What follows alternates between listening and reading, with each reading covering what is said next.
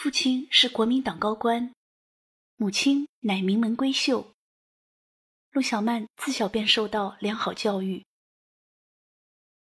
她精通英法两国语言，而且能歌善舞，能诗善画。那明艳的笑容，柔和的声音，轻盈的体态，令人目眩神迷，是北京城一道不可不看的风景。嫁给徐志摩后，陆小曼随丈夫迁居上海。十里洋场的生活令她如鱼得水，数不尽的华衣美裘，隔三差五的豪情夜宴，家里仆役成群，出门派头十足。然而，一九三一年十一月的一场空难，为她纸醉金迷的生活。写下了休止符。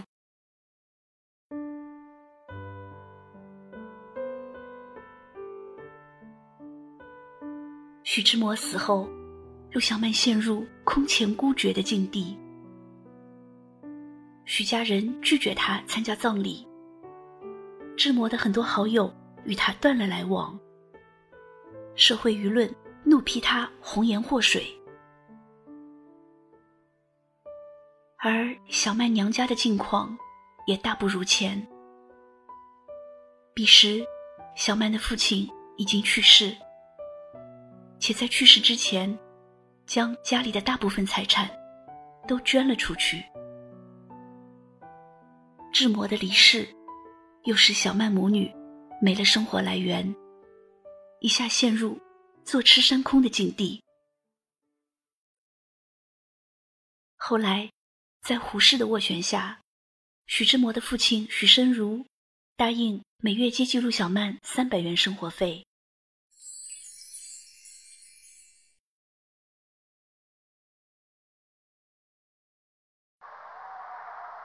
一九三一年的冬天格外寒冷，灰蒙蒙的天空好似一面新抹的水泥墙，透着潮湿朦胧的灰白，看不见。一丝曙光。伤心的陆小曼拉上窗帘，将自己幽闭在卧室里。她头发蓬乱，脸色泛青，眼睛下起了雾，在无法抑制的哀痛里，往事的帷幔一重重的掀起。志摩的音容。渐渐清晰，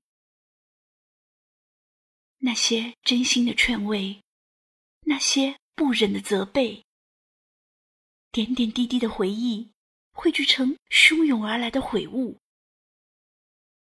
我决心做人，我决心做一点认真的事业。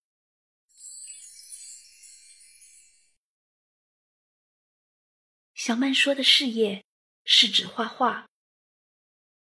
他从小跟着母亲学习国画，又在圣心学堂学习油画，有着良好的绘画功底。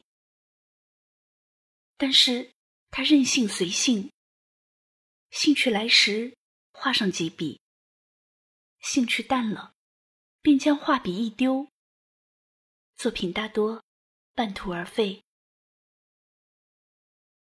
徐志摩去世后。陆小曼振作精神，重拾画笔。他向贺天健请教画艺，向陈半丁学习花鸟。他将志摩的照片压在画案的玻璃板下。他天天作画，有时忙到顾不上喝茶。一九三六年，陆小曼加入中国女子书画会。一九四一年，他在上海大兴公司的四楼画廊举办首次个展。我看过小曼的山水画，疏林坡岸，浅水遥岑，天真幽淡，清远萧疏，再配上小型楷字，又古又秀。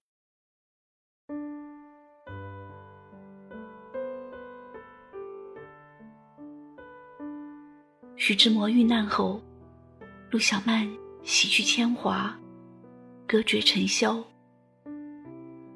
她褪去华丽的服饰，素服终身。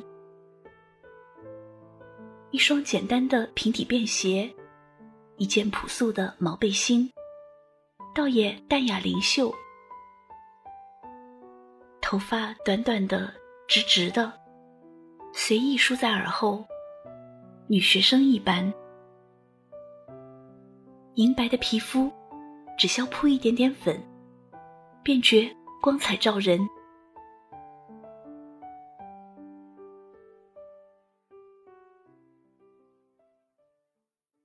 小曼是爱志摩的，始终爱志摩。他希望人们不要忘记志摩，他希望志摩的作品永远流传。在伤心和寂寞里，小曼开始整理出版丈夫的生前文字。这是一项浩大的工程。毕竟，徐志摩的诗文散发在各地的报刊上，没有底稿，收集起来并不容易。而那些和友人的信件，则更难收集。有的朋友因为志摩的死而怪罪小曼，不愿理他；有的朋友觉得人走茶凉，对志摩的事情已不再热心；还有的朋友因为信件涉及隐私，不愿拿出来。尽管困难重重，陆小曼仍不遗余力地收集整理。在他的努力下，《爱美小札》《志摩日记》相继出版。一九三六年，陆小曼预备出版《徐志摩全集》，他将好不容易集来的原稿交给了上海商务印书馆。然而那时正值抗战爆发前夜，时局混乱，商务印书馆。不得不搁置徐志摩全集的出版，后来竟将原稿都遗失了。为此，小曼痛苦万分，对志摩深感愧疚。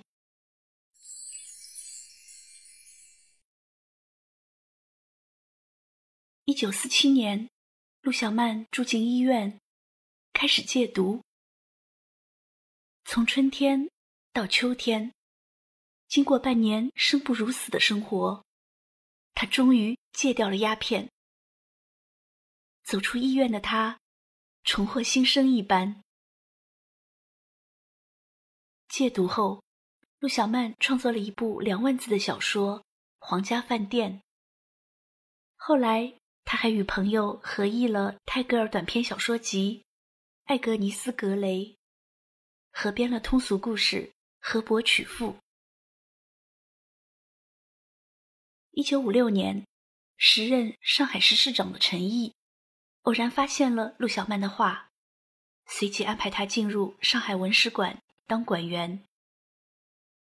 五十三岁的陆小曼第一次拥有了真正的工作，每月几十块钱的工资，使他有了最低生活保障。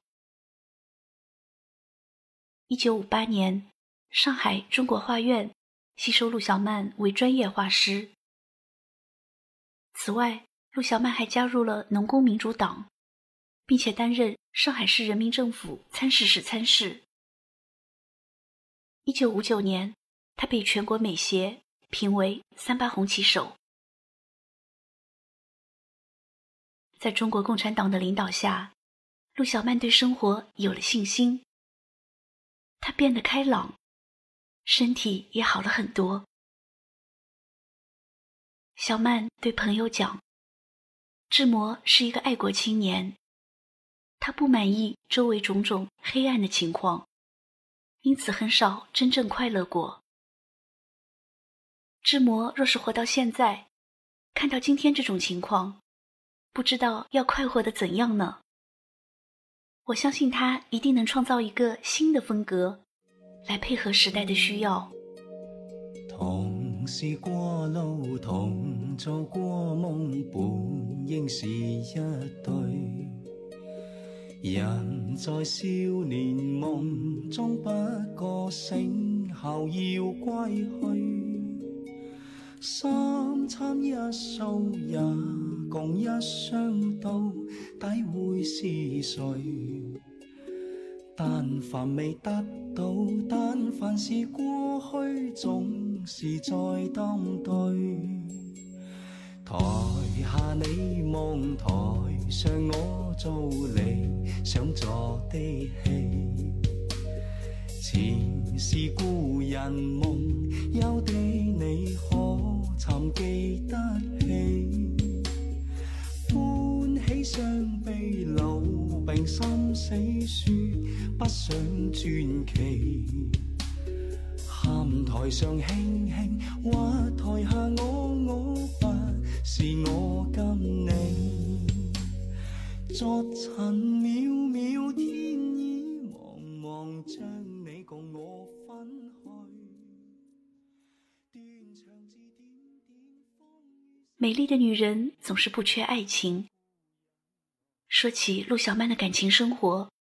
很多人只知道王庚和徐志摩，殊不知陪伴陆小曼最长久的男人，名叫温瑞武。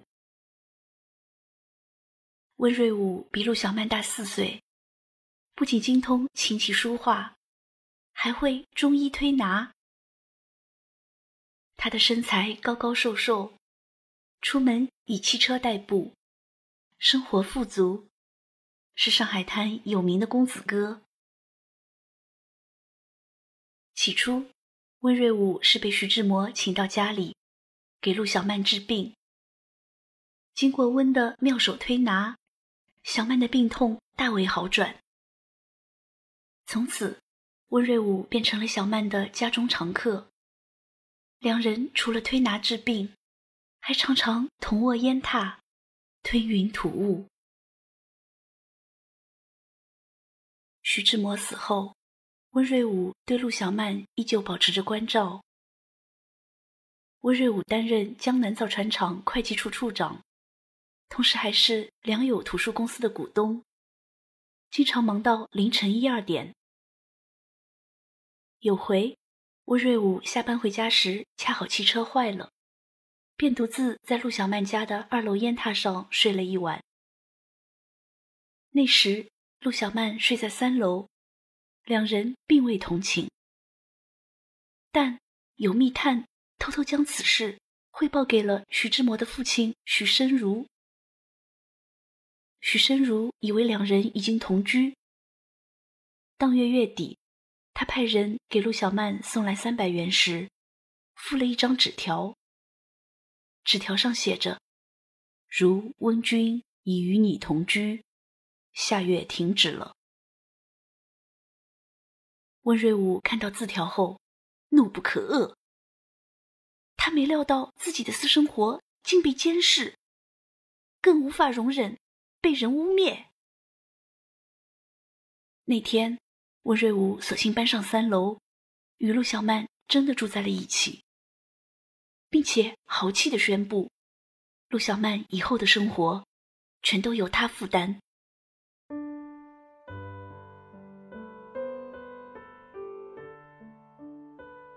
其实，温瑞武的家庭负担非常重，尽管他家底丰厚，收入不菲，可是。他同时要养很多人。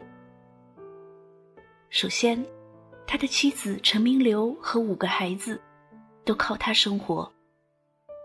其次，他的哥哥英年早逝，哥哥家十口人的吃穿用度也都落在他肩上。而现在，他还要负担起小曼和小曼母亲。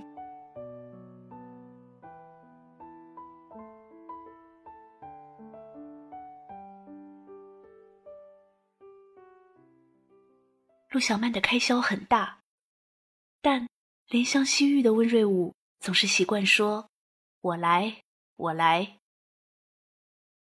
小曼爱吃零食，温瑞武便在陆家常备哈尔滨食品厂、老大昌食品店的各种西式点心、酒心巧克力。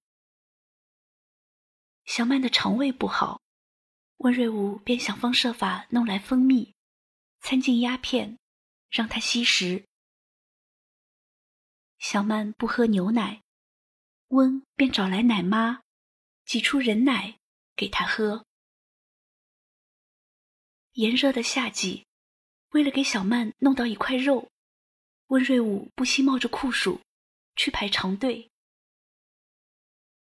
漫天风雪里，瘦骨嶙峋的他，顶着寒气，收集雪堆顶端最干净的部分，为陆小曼烹制雪茶。陆小曼没有子嗣，心中难免寂寥。温瑞武便叫上自己的五个孩子，常去陆家做客，甚至提出把一个女儿过继给小曼。小曼缠绵病榻，温瑞武便在病榻前问茶问水。纵使中年后的小曼形容枯槁，早已不复往日风华；纵使他对温说：“我们只有感情。”没有爱情，温瑞武也始终将他捧在手心。温瑞武对戏曲颇有研究，而小曼也有拍曲的爱好。温瑞武不着边际的随侃，恰好填补了小曼的空虚无聊。人生最低处的漩涡里，没有浪花四溅的辉煌。只有细水长流的宁静。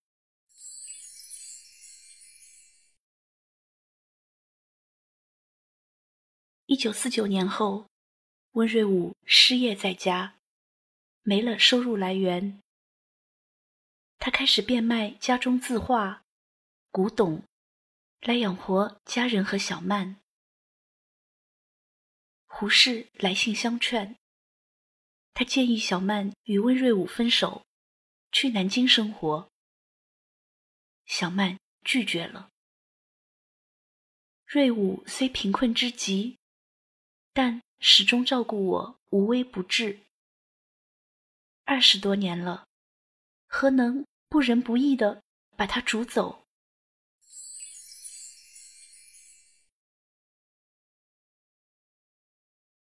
在温瑞武的孩子们眼里，陆小曼就像一味奇特的香料。加了它，家里就变成了一锅五味杂陈的粥。一直以来，陆小曼都要求温瑞武不得与原配妻子离婚，不得与自己结婚。于是，两家人一直保持着一种奇怪的和谐。然而，一九五一年，温瑞武的妻子陈明流突然离世，打破了这表面的平静。那天，在安排好母亲的葬礼后，温瑞武的大女儿温香光气冲冲的径直奔向陆小曼的住所。母亲多年来的委曲求全，他全都看在眼里。母亲的猝然离世，令他的愤恨突破了极点。今天，他要去找陆小曼算账。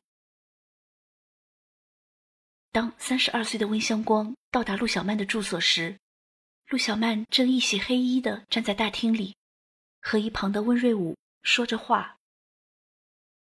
温香光劈头就冲父亲大喊：“你为什么不早点与母亲离婚？如果早离婚的话。”他还可以找个好人，过上几年舒心的日子。面对女儿的质问，温瑞武一时语塞。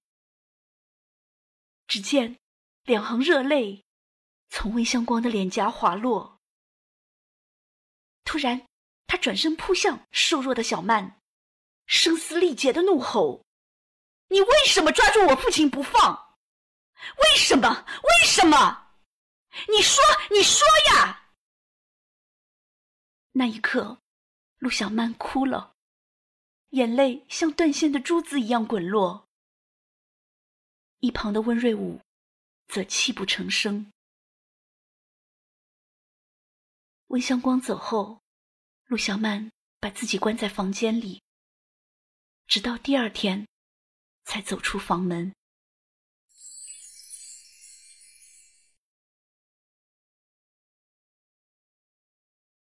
一九五五年，五十多岁的温瑞武竟和来向小曼学画的女学生珠胎暗结。生下了一个女儿，毛毛头。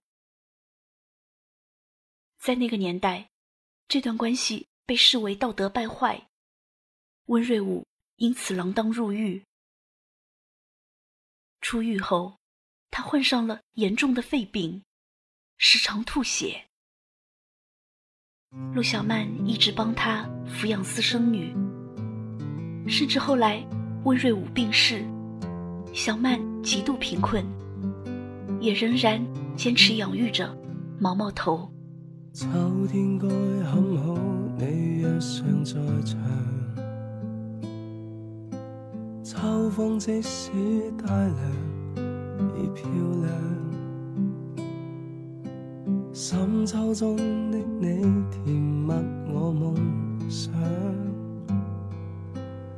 就像落叶飞，轻敲我窗。当天该很好，你若尚在场。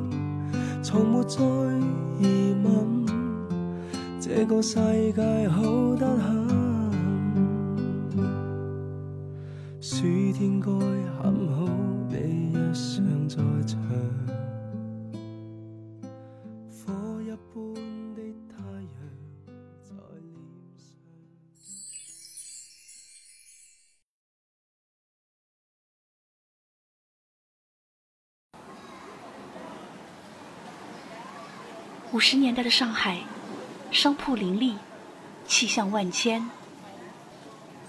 抚恤路，一条位于上海市区中部的交通干道，车来人往，熙熙攘攘。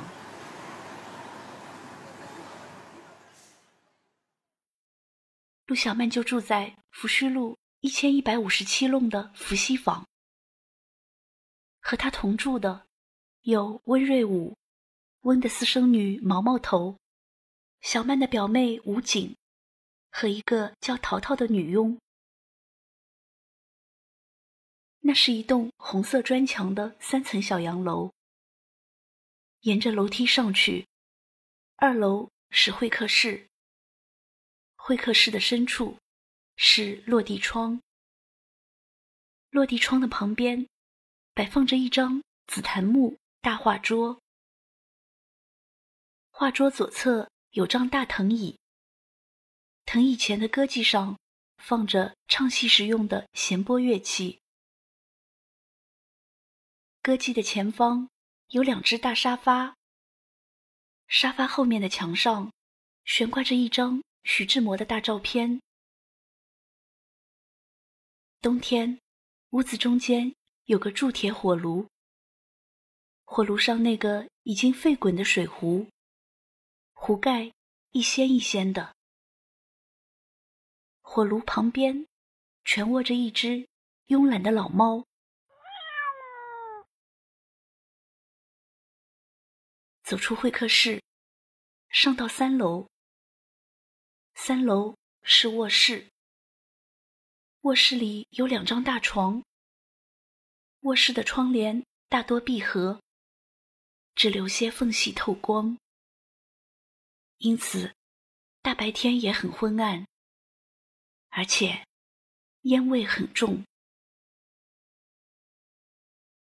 三楼的上面是晒台，那里堆着烧火炉用的煤。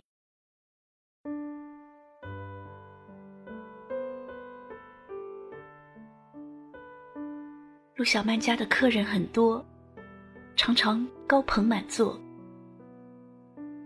这些客人里，有贺天健、刘海粟等绘画名家，也有来向小曼学画的学生。以及小曼的侄孙秋泉，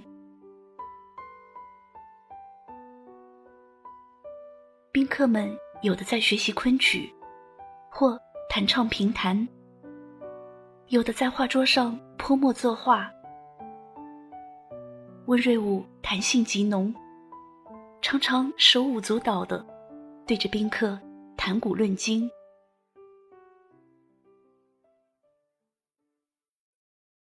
彼时，陆小曼不过五十岁出头，但却瘦弱苍老，甲尾腮瘪，口中只剩一二余齿。不过，随意的闲谈之后，表象的视觉渐渐冲淡，那令诗人为之陶醉，令名流深感吸引的特质，便在他温婉的语音与和蔼的神情里。渐渐显现。小曼谈志摩，始终是个长不大的孩子；谈胡适，温雅有礼，关爱他人；谈泰戈尔，慈爱的像上帝；谈林徽因，高雅美丽，与志摩极其相配。精神好的时候，陆小曼会即兴用悦耳的曲子，吟唱徐志摩的名篇《沙扬那拉》。对待学生，小曼始终亲切。学生来学画，他必先想以水果、糖食闲聊一番后，再言归正传。所谓教画。也只是叫学生在一旁看着，并没有系统的计划和固定的要求。对于侄孙秋泉，小曼督促他学习，也教他做人。小曼说：“经典作品里都有一个共同的字——爱。一个人不仅要爱自己的亲人和朋友。”还要爱敌人，用爱去感化他们，化敌为友。阳光灿烂的午后，陆小曼陪着秋泉坐在晒台上玩耍。秋泉喜欢用废纸折成飞机，抛飞出去，纸飞机在碧蓝的空中晃晃悠悠。飘荡下坠，小曼在一旁看着，神情凝重，好一会儿才回过神来，眼里含着泪水。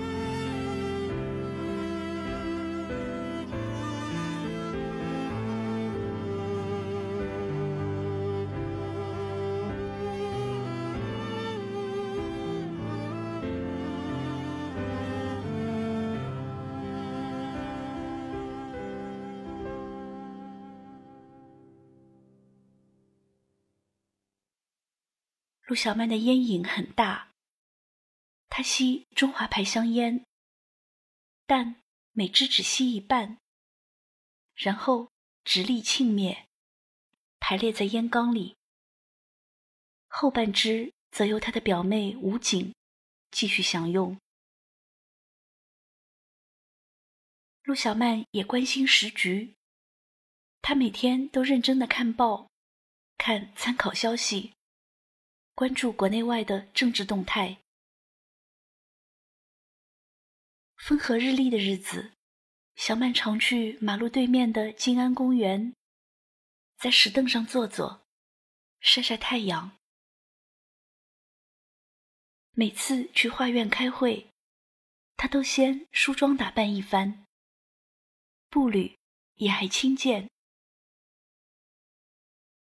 五十年代的小曼，也算度过了一段平静安乐的日子。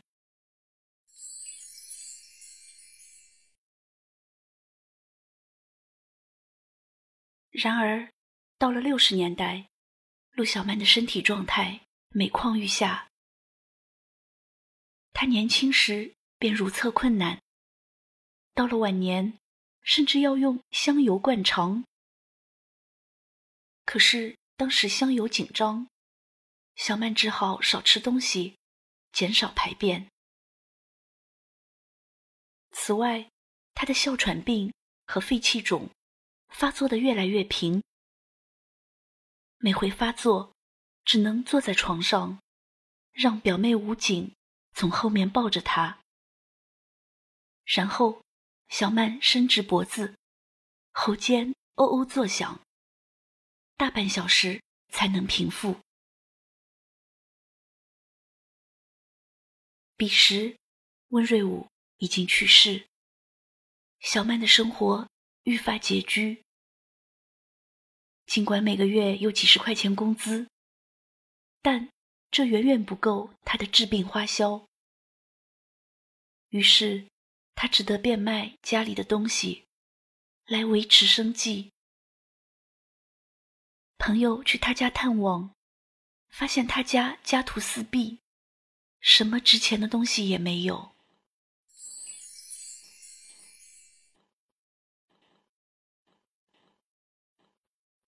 一九六五年春天，陆小曼住进了华东医院。闺蜜赵青阁去看望她。那天，窗外春光明媚，病床上的小曼却奄奄一息。昔日风光无限的社交名媛，已被浩荡的岁月夺去了全部的风采。望着小曼憔悴的脸颊，赵青阁只觉心酸。他勉强。挤出一丝微笑，宽慰道：“这次看着像是好些了。”小曼听后摇头苦笑：“我不会好。人家说，六十三岁是一个坎。”赵青阁听后不知如何作答，两人陷入沉默。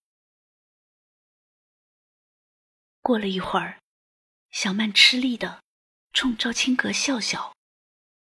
赵青阁赶紧凑上前去：“我还能为你做些什么事吗？”小曼含着眼泪，艰难的点了点头：“我希望死后和徐志摩合葬。”此时。距离徐志摩去世已经过去了整整三十四年。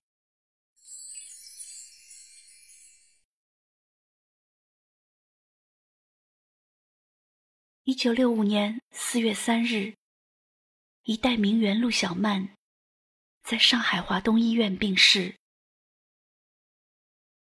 她走的时候，身上破旧的衣服露出一截棉絮。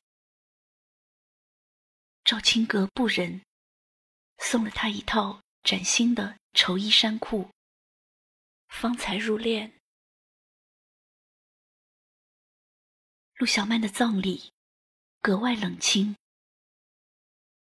那时候已是文革前夕，文人怕招惹麻烦，去的很少。简陋的灵堂上，仅仅悬挂着一副挽联：“推心为赤诚，人世长留一会在。出笔。”多高志，一生伴泪烟云中。因为徐家人的强烈反对，陆小曼未能与徐志摩合葬。他的骨灰一直寄放在殡仪馆的凭吊处，后来竟被遗失，不知所踪。直到八十年代。他的侄子侄女，在苏州东山华侨公墓，为他立了个衣冠冢。陆小曼的灵魂，才总算有了安息之处。某年某月的某一天，就像一张破碎的脸，难以开口道。再见，就让一切走远。这不是件容易的事，我们却都没有哭泣，让它淡淡地来。